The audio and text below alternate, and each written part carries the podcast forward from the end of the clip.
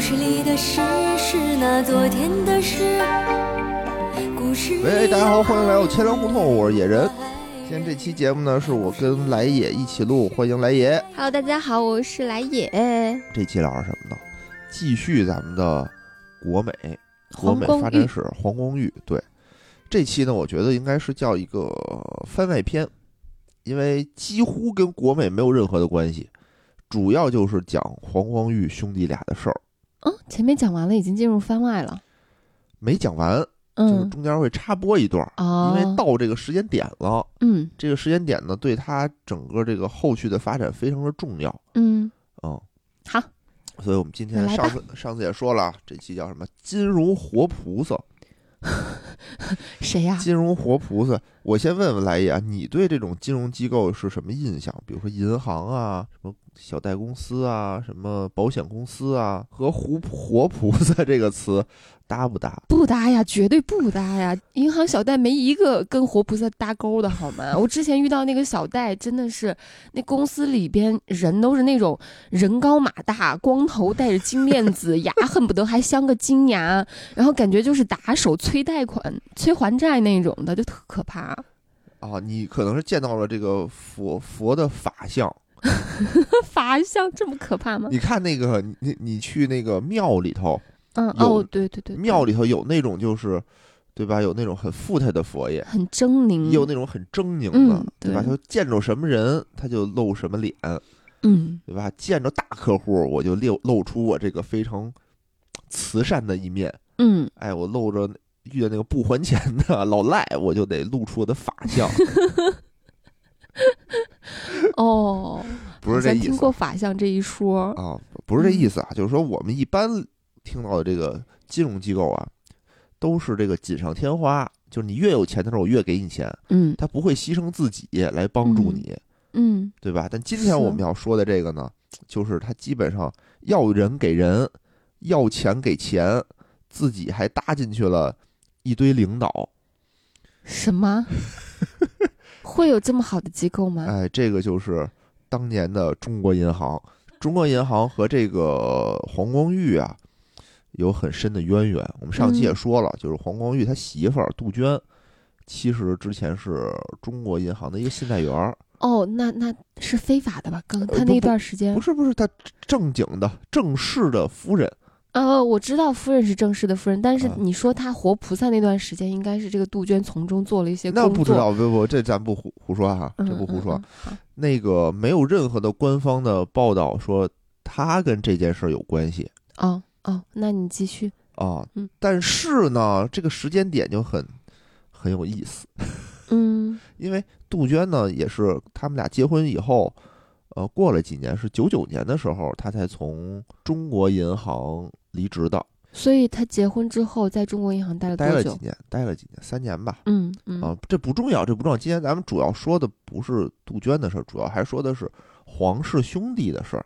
嗯皇室兄弟呢，其实这期的标题我也想了很多啊，什么金融活菩萨呀、什么这种叫首富的路径依赖呀、嗯就我在看整个东西的时候，我就有一种想法：一个人成功了以后，怎么保持自己这种成功？我们最近经常能看到一些新闻啊，就是说某些什么顶级大富豪突然间就不行了，嗯对吧？叫什么呀？转瞬即下。嗯然后呢，还是有的这种人呢，可能就锒铛入狱，嗯，对吧？有的那种大官儿一嗯查发现，哎，他多年前有这种贪污受贿什么的。当官儿的明星明很多星这种，对吧？最近的嗯明星，前一阵儿还是这个中国之光，结果嘖突然间发现，哎呀，干的这都什么事儿？赌博嗯等等这些，就很很恶心。嗯，最近呢，我就特别爱玩一个游戏，叫做《蜘蛛纸牌对，我》，也跟着我一块儿玩儿。哎对，就是玩蜘蛛纸牌的时候，我会发现啊，当到最后一步说你就是走投无路的时候，已经没有任何一张牌能移动的时候的时候，不是说你往回撤一步能解决的这个问题。嗯，要撤好多好多步，对，有可嗯能是从你开始挪动的第一张牌就出现了问题。那倒也没那么夸张，反正呢，就是说，结 合吧，结合最近很多新闻啊，有很嗯多这种明星，对吧？嗯？高官就经常会出现突然间就不行落马了，落马，嗯就突然间就绯闻缠身，就出嗯现了很恶性事件。你会发现这些都不是说他这件事儿做错了，他可能是之前埋了很长的一个伏笔，嗯，他就有问题了。对，对吧？你比如说，有的这种官员，他不是说我因为最近的这笔受贿、最近的这笔贪污被抓进去的，嗯他可能是之所以能达到他现在这个位置，就是通过一些什么贪污受贿的法的手法上来的。不知道干多少年了这事儿，对你往前倒倒倒倒倒，可能他是在一个科员的时候精通此事，也有可能咦就是真的怎么是说呢？蛀叫做虫，草蛇灰线，浮言千里。我们不是说要批评谁啊，这个只是说有的时候你的命运很奇妙。那他现在，比如说那些高官，他如果不是当年用一些手法，可能他现在还是科员，嗯对吧？你比如说，我们最近有一期有一个新闻啊，就是著名运动员，对吧？陷入这个赌博事件，谁呀？就张继科嘛，哦哦，对对对，对吧？嗯嗯啊他，不仅赌博，他输了钱，他还把这个前女友的 这个视频，拿去抵债啊，就这点让人特别生气。对，就就就是说说，哎呦，怎么大家一看说这这个人啊，之前是一个国民偶像，对啊，对吧？当年他怎么现在嗜赌成性呢？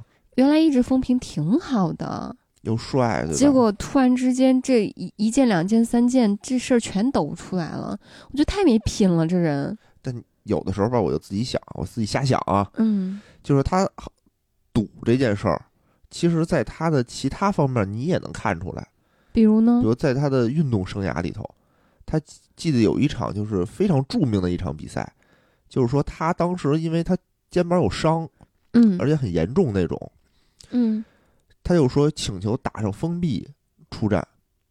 什么叫封闭呢？我理解的意思就是说我止疼片儿，就啊，是我现在这儿我不疼了，我感受不到我这儿的疼痛。那这个听起来还挺敬业的呀。对啊，就是说在正面这个领域里，但是你自己细想，这是不是也是一种赌？就是是就是我现在这个肩膀，我如果使力使过了，我可能就废了，是的，我可能就废嗯了。那这也嗯是一种赌，对就是说，那我是我我他首可先能性格上就有很大的就有这种爱赌的这个成成分。分在里面嗯，，对，只是说他用在了好的方面呢，我们觉得哎呦这件事情非常励志，牛逼。对吧？但是用在了不好的方面，我们就觉得哎呦这个人渣。嗯但是他归根结底，有的时候你会发现，它是一件事儿，它是一个性格，它是一种性格。嗯，这这个说法也不知道对不对啊，这我突然间想到的。今天要说这个事儿呢，跟有什么关系呢？就是我们要说一说，呃，皇室兄弟在房地产方面遇到的问题，因为上不是电器嘛？对啊，就是上一期我们介绍说了，就他们在九十年代的时候，他们的这个皇宫玉的国美电器如日中嗯天，发展的非常好。嗯这个时候呢，他的哥哥就是黄俊钦开始投身于房地产，哦，他们还做过房地产。对。嗯，他的哥哥黄俊钦呢，就是做了这个新恒基，哦哦，恒新基呀、不叫恒基，叫新恒基，啊，新恒基，新恒基，嗯恒基是这个另外一个。然后这个黄光裕呢，基本上就是想，呃，学跟哥哥学习嘛，嗯哎，也开始投身房地产，嗯甚至有一段时间，他把整个国美都交给了他的妹夫打理，他自己就全身心的进入到房地产。嗯，我总觉得这个选择不是很明智。嗯，你得站在那个时候代的角度，比如说现在一提名人，比如说产品，我嗯，做产品，我做手机就得提苹果，嗯，对吧？就得提乔布斯。那会儿一提大老板就提谁啊？提李嘉诚，啊啊啊，对都吧提90房地年产的一些，对啊，李嘉嗯诚，然后什么霍英东，就这些，那这些嗯都是干嘛？都是做房地产的。嗯所以我认为啊，那个时候的人们就是一说我怎么才能赚大钱，我得干房地产。嗯所以黄光裕呢也开始了自己的这个房地产的生涯。第一个楼盘就叫做鹏润大厦哦，鹏润还挺出名的呀。啊，挺出名的。嗯对，但是呢，他做这个房地产毕竟还是个门外汉嘛，嗯对吧对，他在房地产上的打法和在做电器的打法有点像，我刚刚就是想表述这个意思，就是电器我可能我能做的很擅长，但是我放弃一个我擅长的东西，去进入一个我可能没有那么了解的一个行业，我就觉得有点不明哲。老板嘛，嗯，当你成功的时候，你会发现，你就会觉得我干什么都能成功，有没有那么一段时间膨胀，就膨胀 嘛？你想，他是一个可能拿着两千块钱嗯，来北京打拼的一个人，嗯，对吧？用了十年的时间，就是已经统一了整个北京的这个家电市场，嗯啊，嗯，身有价过亿的这么一个，你说他能不膨胀吗？是，对吧？嗯而且呢，你说他不懂，但是他哥哥懂啊。他哥哥等于做恒恒基做的挺好的嘛，啊啊，到底恒基新恒基啊，新恒基做的挺好的嘛，嗯，是吧？所以老板他得有一种冲劲儿，嗯而且黄光裕其实他也赌性很大的，啊，是他的嗯也是赌性很大的，所以他呢也就成进立了这军个进军房地产，嗯成立了这个鹏润集团。哎嗯第一个楼盘叫鹏润家园，嗯在东南呃西南四环的那个角上。啊，但是啊，它的打法就很奇怪。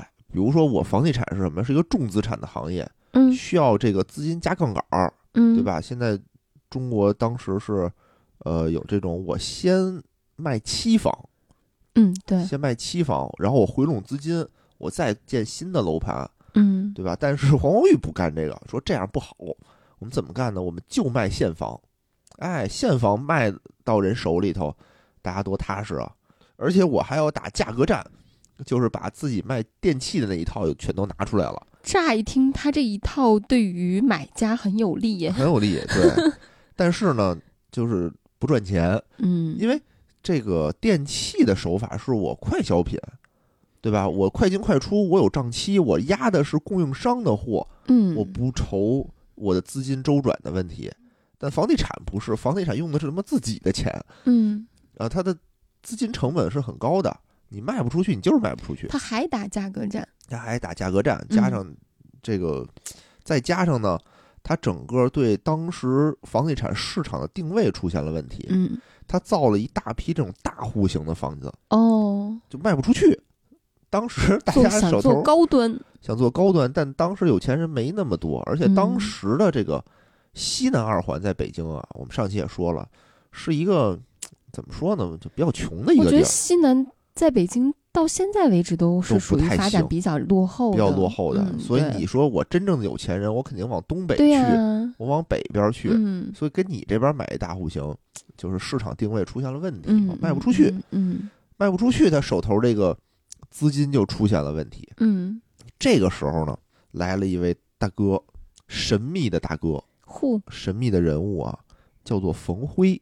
冯辉，他呢找到黄光裕说说你不是卖不出去吗？没事儿，就是鹏润家园里面有两栋大楼嗯大户型的，一个叫做鹏润豪苑 A 座，一个叫做鹏润豪苑 B 座。嗯，说你这个 B 座我给你买了，就所有我全买了，嚯，那大手这笔来吧了一个救星，对吧？大手嗯笔吧？那黄光裕肯定特别开心啊，就把这楼卖给他了。嗯但是过了没两年，就有警方找上门来嗯，说，发现这个冯辉存在骗贷的情况，哦，他骗贷买的那栋楼，卖了这栋楼。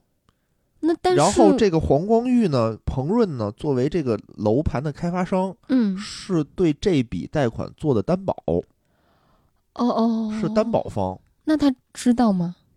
这是一个问号，这是一个非常著名的一个悬案。嗯，疑案，我们今天嗯第一上来啊，先说说这个疑案是怎么回事儿。你比如嗯你乍一听，你觉得有关系吗？乍一听，我觉得他可能没关系。对吧？没关系。这个冯辉呢，嗯他是北京建设投资有限公司的一个呃的人嗯啊，他呢是等于是买了这个楼，然后我呢，呃，鹏润家园、黄光裕，我作为这个担保方，我可以说嗯我不知道啊，我确实不知道啊，对吧？但是担保方也需要去对他这些资料啊、资质各方面做一个很认真的审核的吧？呃，怎么说呢？时代的不一样的时候，我们的规定啊、法律啊都是不太一样的。嗯，关于担保这件事儿，嗯嗯到底要不要赔？其实，嗯，现在和当时可能不太一样，因为我也不是很清楚。嗯现在目前我接触到的一些案例，可能就是不赔，啊，就是如果他是骗贷的，担嗯保方就不用赔。听起来怎么乍一听觉得有点不合理？因为比如说我要替你担保，嗯，那我肯定是要对你有一个非常详细的调查了解。那不我一觉得定，你是一个靠谱的人，我才替你担保的嘛。呃啊，只然是后有我这个担保人的认可之后，我也愿意帮你承担这些风险，那可能你这个钱才能贷出去。不知道，不知道这具体的我也不是很清楚。嗯但是当时呢，黄光裕作为这个担保人啊，确实也是嗯深陷其中。嗯当时也是有很多这种猜测和负面新闻在他身上，嗯导致的结果就是说，与国美合作的银行纷纷做出反应，下调了国美的授信额度，使国美全国失去了二十亿元的这个信誉额度。哦，对，就相当于虽然国美跟鹏润是两个公司，嗯，但是呢，因为都是黄光都是黄光裕裕名下的，其实是其实是整体市场对黄光裕的声誉有一定的下调，他们觉得是黄光裕联合那个冯辉骗贷的。反正有这种说法吧，有这种啊可能性。嗯然后呢，你想，无论是做这种电器还是做房地产，嗯，其实这种授信对它非常的重对，要，影响很大。影响很大。嗯这个时候，黄光裕就说：“那算了，就是这锅我背了。”嗯他欠的这个钱好像三个亿吧，还是几个亿啊？嗯，我出，啊等于过了多少年以后，是黄光裕把这个坑给填上了，哦，之后这事儿才平。嗯嗯嗯，但这是事儿就很奇怪啊。首先，这个冯辉是向谁贷的款？对啊，像谁呀？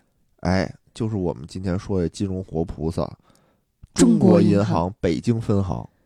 今天出现的所有事儿都是中国银行北京分行的，向他贷的款，那他为什么不去别的地儿贷款呢？对吧？对啊，不知道为什么就挑一个就他媳妇儿在的公司？啊，就很奇怪。这个时候他媳妇儿已经离职了，好像是啊二零零一年了已经。哦哦哦哦， 01哦年那了好吧，是我小人之心了。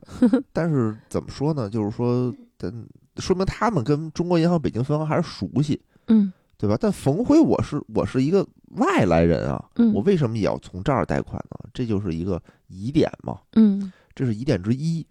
疑点之二就是冯辉后来去哪儿了，对啊，再也没有找到冯辉这个人，人间蒸发了。啊，所以有的人就会怀疑说，到底有没有冯辉这个人？还还伪造一个身份出来，不知道啊，不知道。就大家都说，哎呦，这个人是有一个冯辉过来买楼，然后买完了以后，然后出事儿了以后走了，但这人去哪儿了呢？不知道。那个时候这些信息不是没有电子化是吧？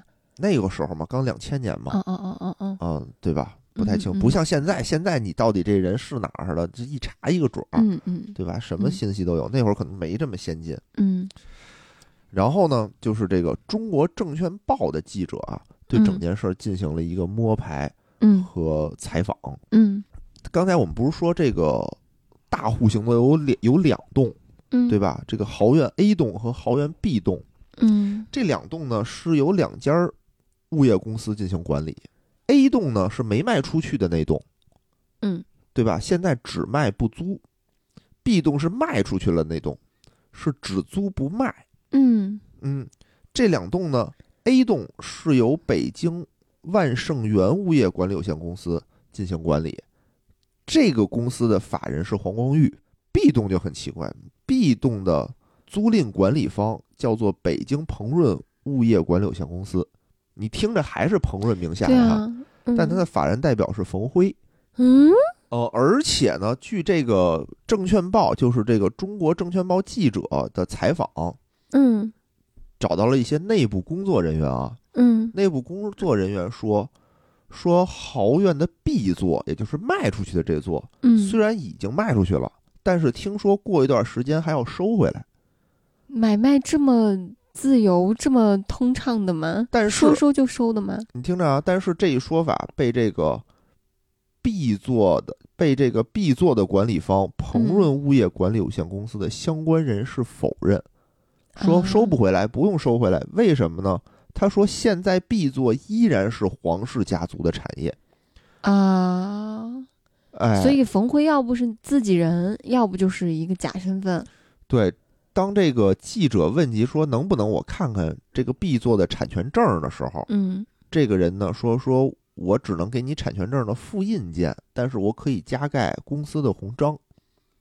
就说到这儿的时候吧，你就觉得有这个点冯奇辉怪了。对啊，确实你说这三亿三亿元是冯辉带出来的，嗯但带出来钱给谁了呢？他是为了买房，嗯买房还是给到黄光裕了，对，对吧？感觉就是在自家里边转转转转转，但是黄光裕对这事儿其实是矢口否否认的嘛。其实现在官方也没有对这件事儿进行追究，嗯，因为为当他时已经还了，因为当时已经结案了。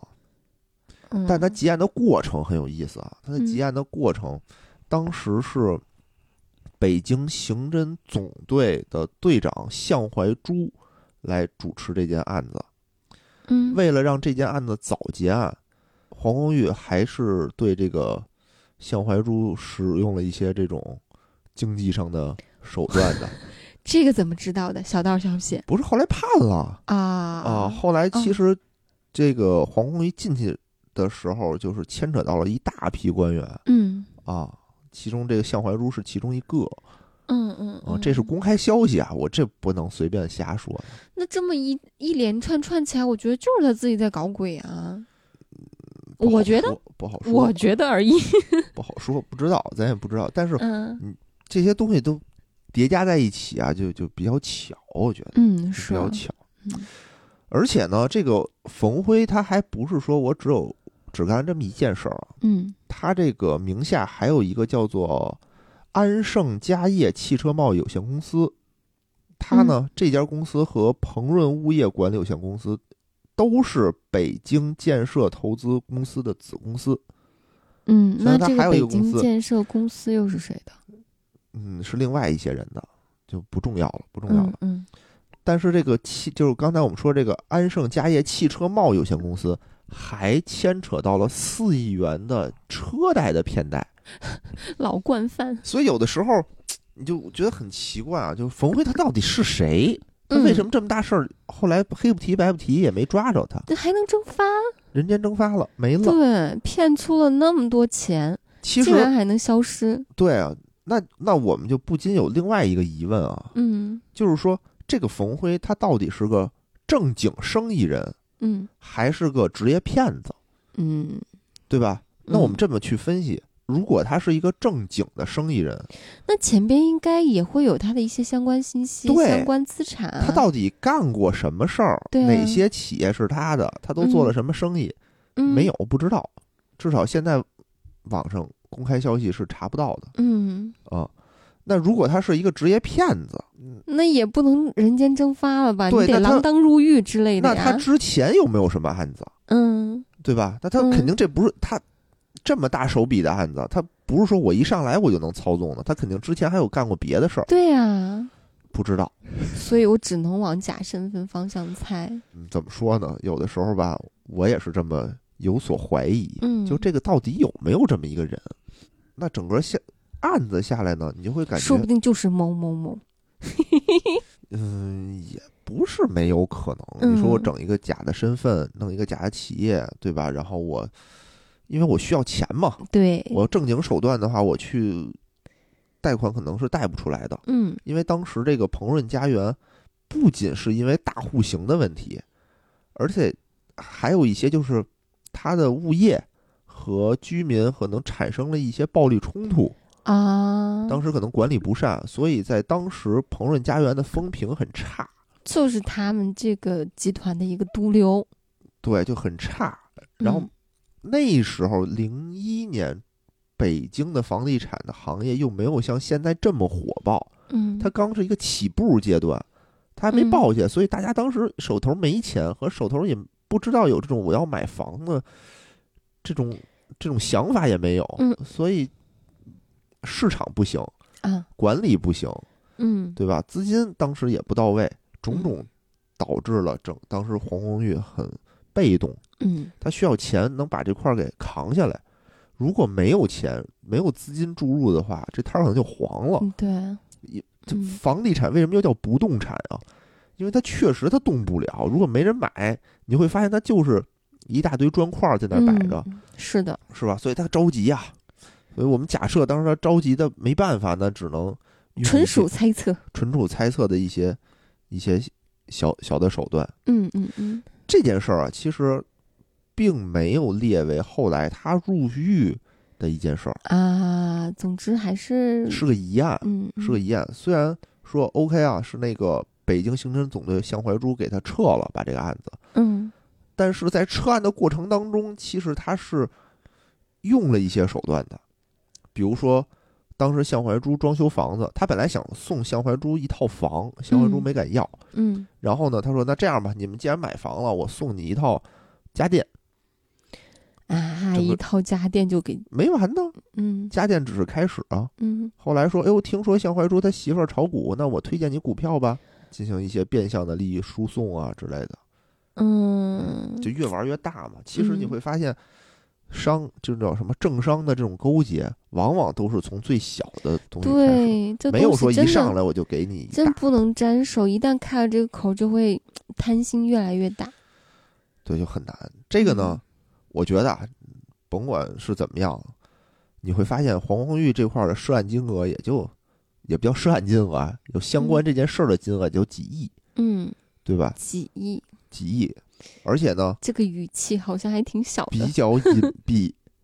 就是你你这么说吧，官方说法说这件事儿跟他是没关系的嗯啊、还是比较隐蔽的。那我们再来看看他的哥哥嗯，黄俊钦，好的。也是同时代和这个中国银行的瓜葛啊，这嗯件事儿就非常的大了。黄俊钦呢是九三年成立了这个新恒基房地产开发啊开发公司，嗯九五年呢他就是转悠啊，我得看地儿啊，北京市北三环东路的一块地儿叫静安中心，哦，静安里那块儿嗯，现在是北京反正最繁华、最值钱的一比块比地儿，黄光裕会挑地儿。太会挑了，挑的好多了。 嗯对吧？人家就知道在北边发展，嗯对吧？有一叫做静安中心的这么一个楼盘，呃，当时呢也正在开发。这个公司呢有外资身份的，原来这个就是静安公司啊，嗯是有外资身份的。 嗯它是由这个静安物业控股有限公司和北京另外一家国有企业共同建设的，就是这嗯个静安物业控股有限公司是两个加拿大华裔的公啊，司，哎，相当于这是一个外资。当时这个静安控股呢，占了百分之六十的股份，外资企业。嗯，而九五年那个时候啊，你现在看静安里那块儿是最繁华、对啊，最值钱的地儿，嗯那会儿不是。啊啊九五年那会儿，三环外就是庄稼 地，非常非常的偏僻的一个地是儿，啊，就去三环外就有一种出城了的感觉。嗯啊，然后呢不太行，但是这个大哥啊，黄俊钦觉得这地儿有发展，有眼光。有眼光，他真是有眼光。当时呢，他呢就跟这个静安控股的董事长叫做邓南威，嗯，接触说这样吧，我呀把你们整个这个股权全都买过来，就我接手了。嚯，挺有经济实力的呀。对我接手了，说但是呢，你现在这个项目算是一个合资的一个项目，嗯，当时中国应该是对这种合资是有政策扶持的，嗯嗯，说那既然这样的话，我呢也不能说我现在用我现在这个新恒基进行接，这样就嗯变成了一个境内的一个项目，是啊怎么？办呢？我先成立了一个香港的一个公司，用香港这家啊公司和你进行对接，嗯，哎，这样呢，即使对接完毕，我我还还是有是合资。还是合资的。嗯九五年六月份的时候，哎，双方就签了协议了，就是嗯说把整个这个股权以作价一千八百万美元的价格，就转让给了香港捷诚公司，也就是黄俊钦的这家公司，百分之六十的股份才整嗯整个项目的百分之六十的股份。是把他这个静安控股百分之百的股权全都转让给了黄俊钦，一千八百万美金，美金嗯当时呢也就一个多亿吧，当时一比十现在听差起不来多是，笔小金额。太小了，现在一个多 亿，一个多亿，北京也可能就是大户型、大平层，你买一个，对，对吧？我靠，那儿静安中心一上来百分之六十的股份，一个多亿就买了，对呀那会儿很便 宜，现现在看很便宜啊，但那会儿钱值钱嘛，嗯，是， 九五年那会儿，嗯，那会儿九五年，我妈一个月工资几百块钱吧，嗯哦，穿越的事儿如果可以真实发生就好了，我们回去买房。那会儿你没钱，啊那会儿你还是没钱，那会儿大家嗯收入还是很少的，嗯买什么房啊？我穿越回去你就买比特 币，真的你就卖披萨饼，因为当时他们说好像是。最开始做出比特币来以后，好像是六块钱还是三十个比特币买了一张披萨饼， 好便宜，就觉得披萨饼，哇塞，你，看我这个钱能买东西了嗯，啊！没想到现在一个比特币值这么多 钱，现在跌了跌了还几万美元呢。嗯就是说我们现在啊，感觉这个一千八百万美元不是很贵，嗯但对当时的黄俊钦来说也是天文数字，是，啊就他他这钱他也拿不出来，嗯，怎么办呢？骗贷，就是想到了我们这个活菩 萨。有难处怎么着？有难处得求佛呀，拜佛呀。然后嗯又想到了我们这个活菩萨，嗯这个呃中国银行北京分行，他呢，这黄俊钦胆儿更大，嗯，他这合作人是外商啊，对吧？外商他不天天在国内待着，而且我们俩签订协议了，嗯对吧？这个公司归我，只是说我什么时候给你打钱的事儿。嗯大哥黄俊钦呢，就自己找了一个施工队儿进厂，嗯，哎，，把未完成的工程赶紧嘁啦咔嚓，先赶紧给干了。嗯但是干的他呢是想说，我这个建好了以后，哎，我卖出去了，或者我租出去了，我不就有钱了吗？吗有，钱了，我不就能把你这一千八百万嗯还了，还了吗？嗯不就 OK 了吗？嗯打一时间差。嗯但没想到呢，这个，呃，钱啊还是比较紧，就即使是这种施工的钱，他现嗯在也是不太够。嗯，就是越干资金越紧张，嗯越干资金越紧张，怎么办呀？他又想办怎么呢？办呀？对吧？找中国银行北京分行活啊，菩萨呀，找活菩萨呀。哦嗯这个时候他又说：“OK，我要向这个中国银行贷款，嗯以这个楼盘为抵押进行贷款。”但问题是，那个时候这个楼盘不是你的，是人家啊，他不是已经把项目给全部买过来没了，给人钱呢，但是没做过户手续呢，就相当于咱俩买哦房的时候，咱俩签了一合同，嗯，但我没去办产权过户呢，嗯对吧？？那怎么办呀？我这这房子不是我的，我没法做贷款。嗯他就伪造了证明，伪造了整个静安公司的执照、董事会决议、法人代表的签字，以静安公司的名义向中国银行北京分行进行贷款。这还不算犯罪，算这 算，这个确实是，这个嗯是实证锤，据确凿。这是实锤，嗯这是实锤嗯啊！中国银行北北分的行长。嗯叫做牛中光，嗯后来也进去了啊。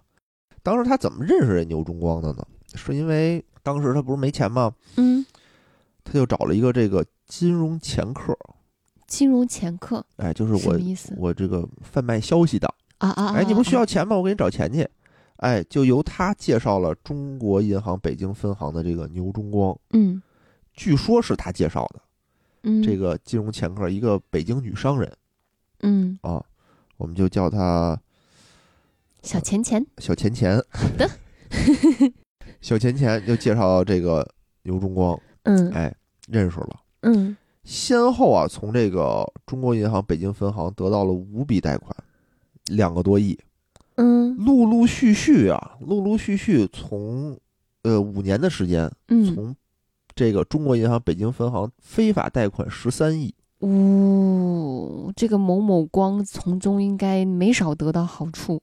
这个某某光得到什么好处了，咱不知道，但这个小钱钱得到的好处是嗯大大的。嗯它得到什么好处呢？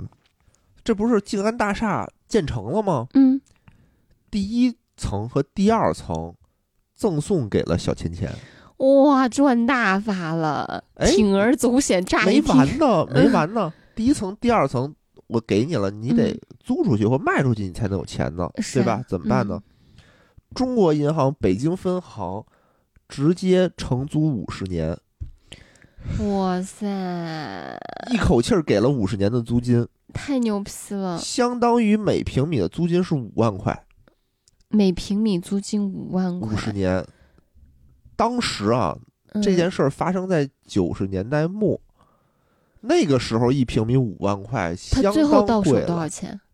谁呀、小钱钱呀，呃，整个下来到手多少钱？几个亿吧，不不到两个亿，好像是哎呦，到这两个消息亿真值钱！啊。而且北京呃，而且中国银行北京分行在这笔嗯交易当中是亏的。首先，价格虚高，嗯，对吧？？当时的租金没那么贵。嗯其次，当时给这笔钱的时候，这个楼还没有建成，嗯，钱打过去开始承租，过了三年，中国银行北京分行才入驻这个这个大厦。银行什么时候这么愚笨？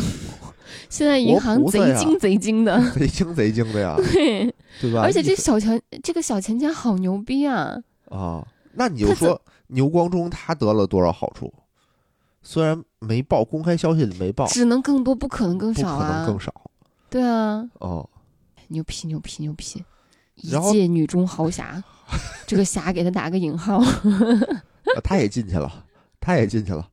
然后嗯黄俊钦呢，一分钱没给，一分钱没花，嗯相当于这栋楼建成了。嗯但是现在还遇到一个问题，嗯，就是说当年这些贷款是由静安控股贷的，嗯你现在你横是不能让人家还款吧，是啊，对吧？那所以还得把借款人进行变更，由静安控股变回成新鸿基啊，啊，这又是一笔操作呀！你说这他妈哪能这么操作呀？对呀，真的是为所欲为，你为想怎所么欲搞为怎么搞哎。呀，为所欲为，哦嗯，对，为所欲为，但是都变了，都改了，几乎黄俊期是空手套白狼，把整个大楼纳为己有。我哦，那个时候大家做事好任性哦， 银行做事也好任性哦。后来啊，据说这栋大楼卖了三十五个亿嗯啊，这白来的吗？嗯，不仅是三十五个亿，但是这一千八百万啊，嗯，一直没给人家，一千八百万美元一直没给人到家，现在没给啊。现在给了。嗯，嗯后来呢，不情不愿的是折价成了一千五百万，给了人一千五百万，这件事儿才算了了，就不想给真了。抠搜，小钱钱都拿到那么多。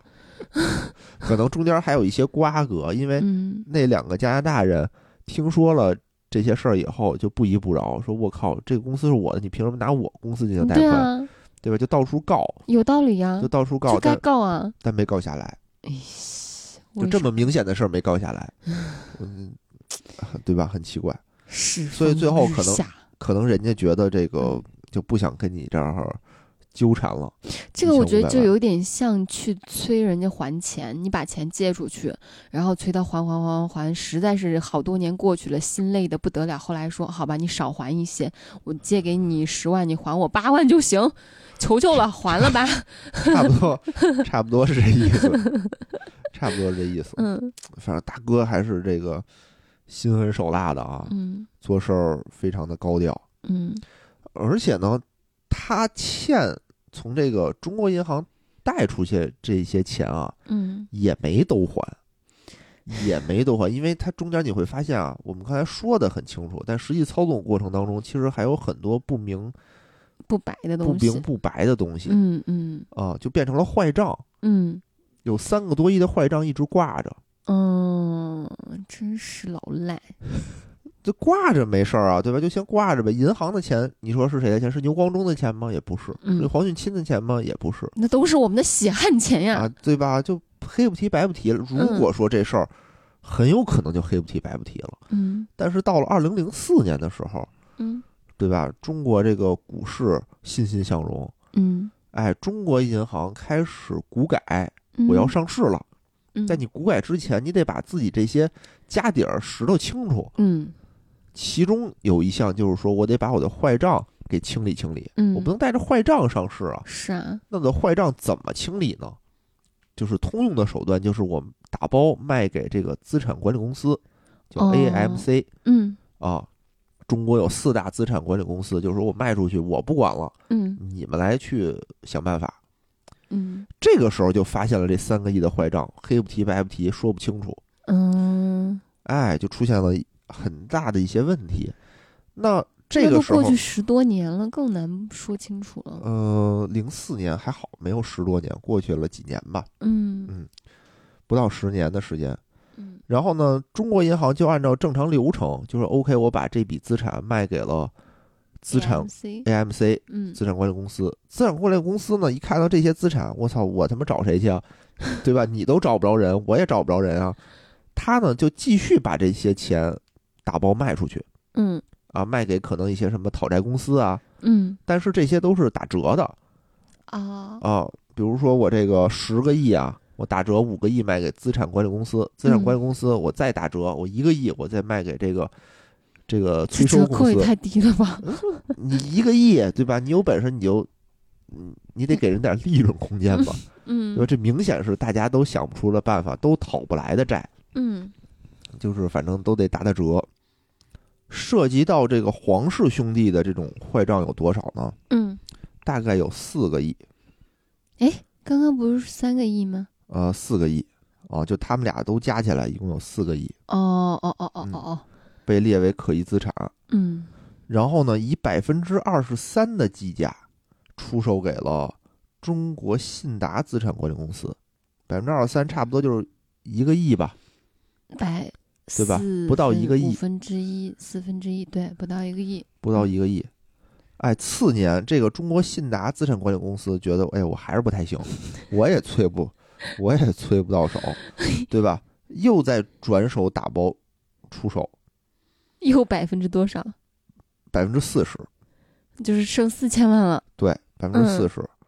然后这一次在这个有四家公司参与竞标，就是嗯买这个坏账嘛，四千万的嗯坏账，其中有两家和皇室兄弟有亲密的关系。嗯啊，据说啊，这两家公司的法人代表都是他们的母亲，意思就是说我欠人四个亿，对吧？我先打了一个，我几乎打了一个一折。嗯，我之前跟你借了四个亿，我经过剩四千万，我经过了一番游历，我拖了十年之后，我用四千万，我把这四个亿的坏账平了。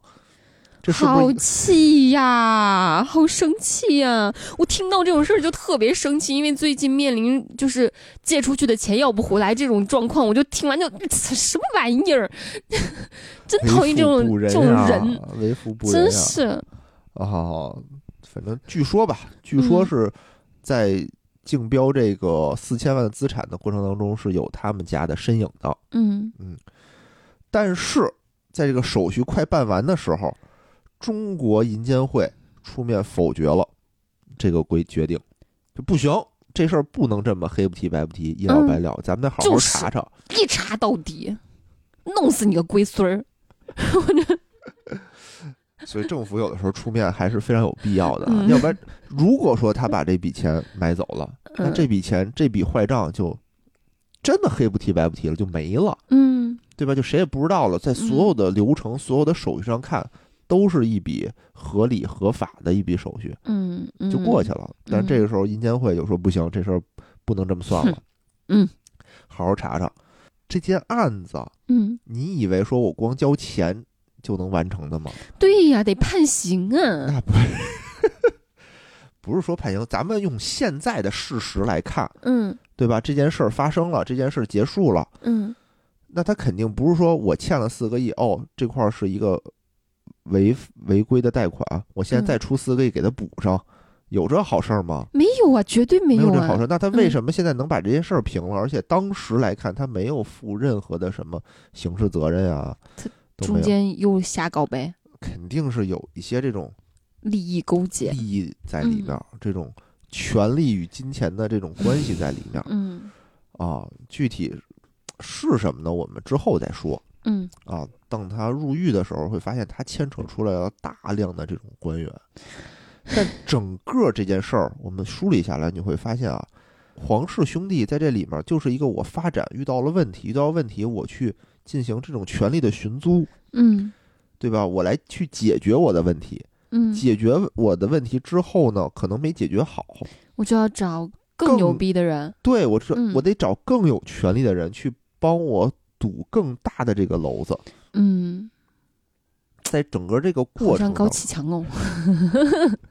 是整个在这个过程当中吧，事情发生了一些变化。嗯把黄光裕原来是一个商人，说哎呀我怎么好好挣钱，现在就让他会发现我现在需要权力的庇护，而且这个权力需要越来越大，他需要去积累更多的这种政商的关系，嗯这个路就有点走偏了。嗯，一步一步的，最开始可能是一个市场行为，哎，我投资失败，越说越像高启强。刚开始还挺善良的一个卖鱼的，后来成那样。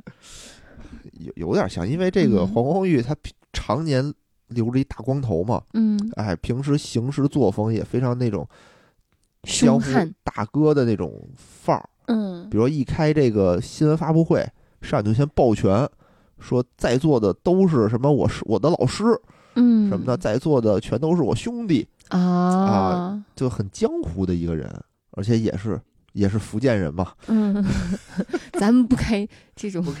地狱炮儿不挨地狱炮儿。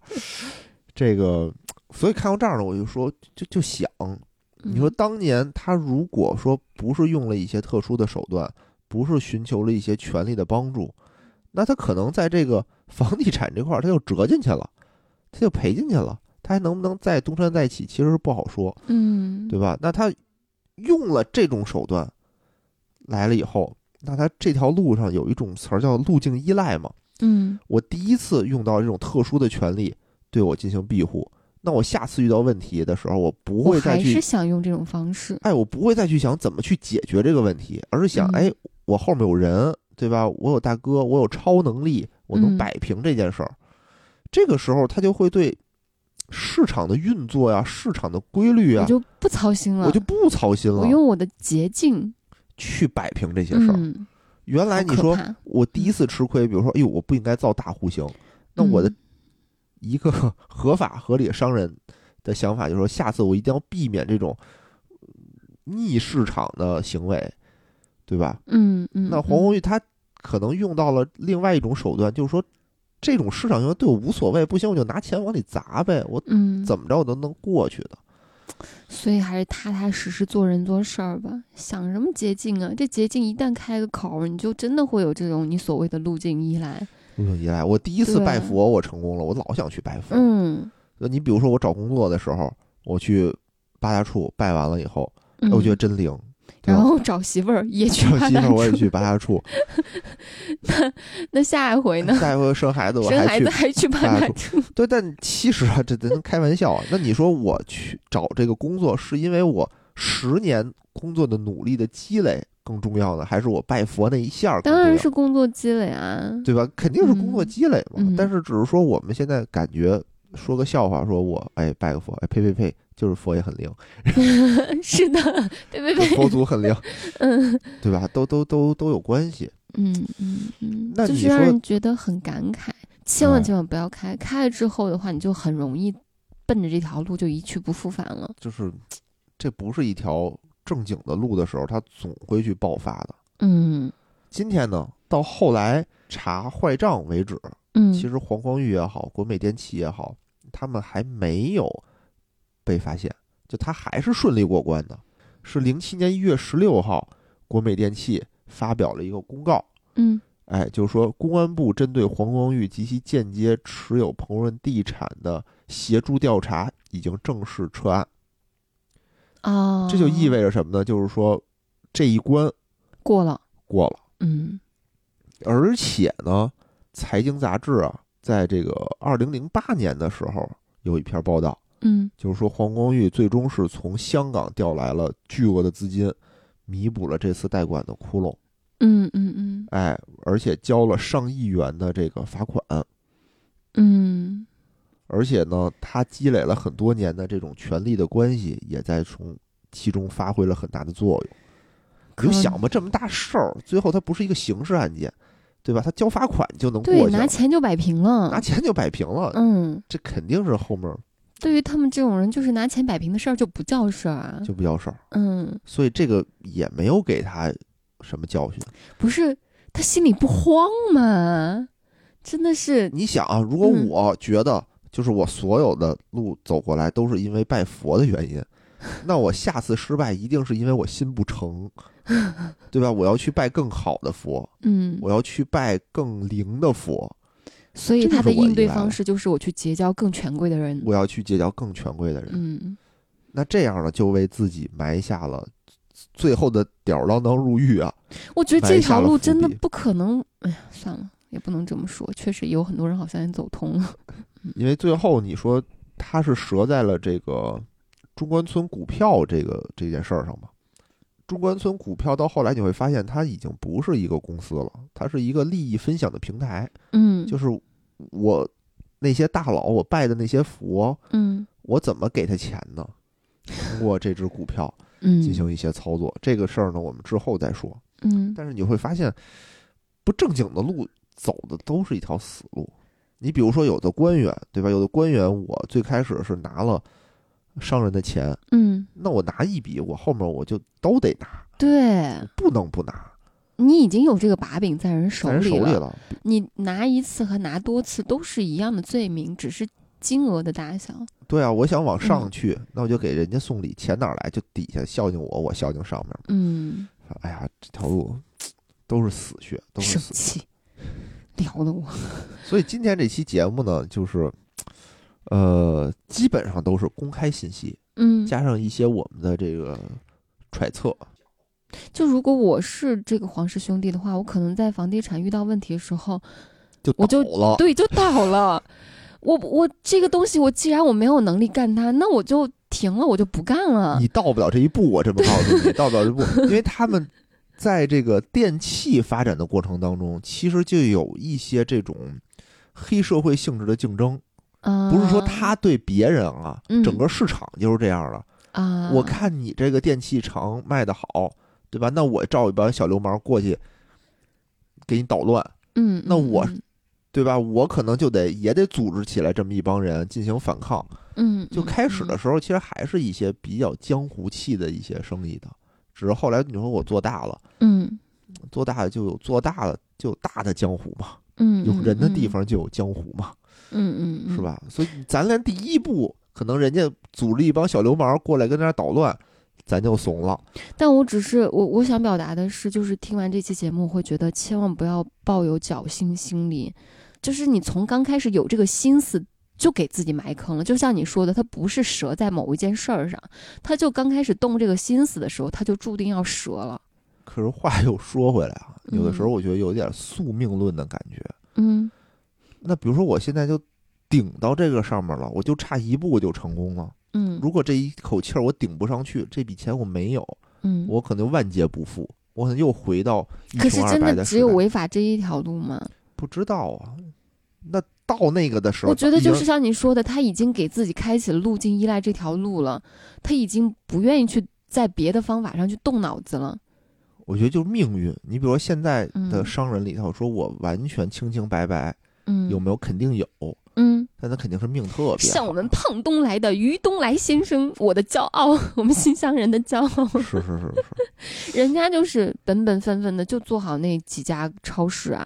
嗯，他而且做的那么好，你说他现在拿点资金做点别的事儿，我觉得也是可以的，至少他是有这个实力的，人家就不呀，嗯，我觉得也挺好的。嗨，这东西咱也不不太清楚，也不好说。我觉得可能也就是因为我们这种想法、这种心态，导致我们 永远也就是这样小老百姓。就是小老百姓。我现在 就是到了这个岁数，我就觉得我就是一小老百姓，而且我还活得挺好，嗯，嗯多幸福啊，对吧嗯？不愁吃，不愁穿的，心里面踏踏实实踏的。踏实实。嗯、啊我就没有那种大富大贵的命。对我觉得、我要真是是背着这些事儿，我肯定吃就不下活饭，不睡不下活好，不好，活不好。开心，天天睡都睡不好。是，嗯，算了，还是心宽体盘， 踏踏实实过日子吧。我觉得是什么呢？嗯就是首先你得有一个健全的法治的环境。嗯，在是那个啊年代，他为什么能这么干？还是这个法治对环境不够各健方面全都。对对我对，想让他会以为说，哎呦，大家都这么干，是不是大家都这么干？是不是我我聪明，我才能钻这个空子，嗯对吧？但随着法律的健全，随随着整个这个社会的健全的时候，这个窟窿早晚是要堵上的，没错，这个不是长久之路。但是我也不想说，就是说怎么说，劝呃劝大家啊，大家不要那什么我觉得去这个人性这东西，西是经不起诱惑和挑战这的。他这也你是想要堵嘛，他这也嗯，是你堵想要依靠大家自觉的去怎样怎样是不太现实的。确实，大的层面来说，还是只能先从各方面的法制啊、制度啊这方面去去去着手。是是。嗯，但是呢，你看现在这皇宫也虽然什么国美也倒闭了，有欠人债了，但人家还是这个福布斯排行榜榜上有名之人现在吗？啊，人嗯他家不是日子过得照样非常好。他不是现在都欠薪欠的一屁股债吗？你忘了吗？之前咱们说过有什么呀？有家族信托呀，哦，对吧？？我我公司欠的钱跟我黄光裕有什么关系？生气，这些有钱人怎么这么有招儿？骂的是鲁迅跟我周树人有什么关系？ 我虽然平时不是一个仇富的人，此时此刻还是有了仇富的情绪。 嗯 哎，也不是仇富吧，反正只是这种人，我就觉得就不应该让他有钱，好气哦。哎，人家也是为社会肯定是做了贡献，哦，那倒也是，啊是的，这么说也是是为咱们整个这个家电行业的服务推，也是为推进整个家电行业的服务没错，做没出了错，贡没错。献的。嗯，刚刚还是有点片面了，老听他办坏事儿，就就就开始讨厌他。 现在想想，确实也做了不少贡献。嗯，嗯，就事论事吧，比如嗯我们今嗯天说的这些事儿，我们就说这些事儿是对不好的，我们分析的是这一个角度，黄嗯光裕他有赌性，他嗯们的兄弟俩是有赌性，他们做了一些不好的事儿，跟其他的是没有关系的。嗯，所以好，我们今天这期节目就到这里，下一期呢应该是说整个国美电器在市场上大杀四方，嗯进行了血腥的并购，嗯，哎，统一了整个华北地区这件事儿。好的，好，请听我们下期节目，拜拜。拜拜。故事里有多少是是非非？故事里有多少非非是是？故事里的事，说是就是，不是也是。故事里的事，说不是就不是，是也不是。故事里的事，说是就是，不是也是。故事里的事，说不是就不